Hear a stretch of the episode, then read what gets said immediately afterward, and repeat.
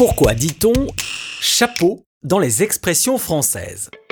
Autant démarrer sur les chapeaux de roue, une expression utilisée pour parler d'un démarrage rapide ou d'un départ précipité.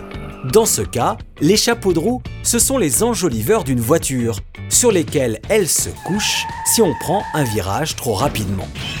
Après cet accident, c'est forcément le conducteur du véhicule qui va porter le chapeau. Moi Autrement dit, c'est lui le responsable de la faute. Une expression dérivée de mettre un chapeau sur la tête de quelqu'un qui, au XVIIe siècle, voulait dire le calomnier, dire du mal de lui. Une fois qu'il a mis le chapeau, donc qu'il le porte, sa mauvaise réputation est faite. Ajoutons dans la tradition que l'homme du peuple porte une casquette et que l'homme du monde, lui, porte le chapeau et doit assumer plus de responsabilités, y compris être responsable des fautes commises. Dans un sens plus positif, on donne un coup de chapeau pour féliciter quelqu'un quand on est admiratif. Une expression liée au fait que depuis le XVIIe siècle, il est d'usage, par respect, de retirer son chapeau pour saluer autrui. Dans le même sens, on dit aussi tout simplement chapeau, tirer son chapeau ou chapeau bas à chaque fois pour manifester son admiration ou pour féliciter quelqu'un.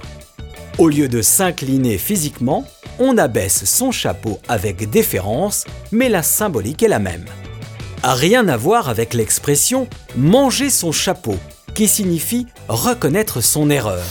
Une métaphore d'origine britannique où l'on dit I would eat my hat, dont on trouve la première trace écrite chez l'auteur Charles Dickens en 1837, et qui fait donc le parallèle entre la difficulté d'admettre ses torts et celle de réussir à avaler un chapeau.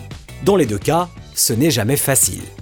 Ce sera d'autant plus difficile s'il s'agit d'un chapeau haut de forme, couvre-chef à la mode au 19e siècle, qui par sa forme haute en cylindre témoignait du rang social élevé de celui qui le portait. Ces chapeaux hauts de forme, qui pour assurer leur maintien, étaient lestés par un morceau de plomb. Leur poids pouvait donc faire souffrir. C'est ce qui a inspiré l'expression embaver des ronds de chapeau.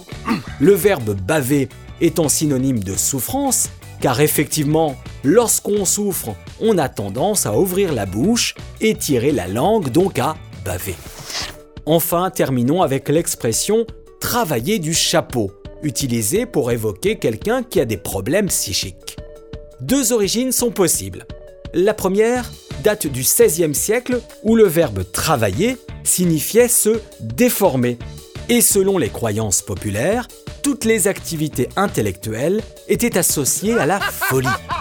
La deuxième origine de travailler du chapeau date du 19e siècle où les ouvriers des chapelleries qui manipulaient des feutres traités au mercure s'intoxiquaient sans le savoir et finissaient par avoir des troubles psychiques.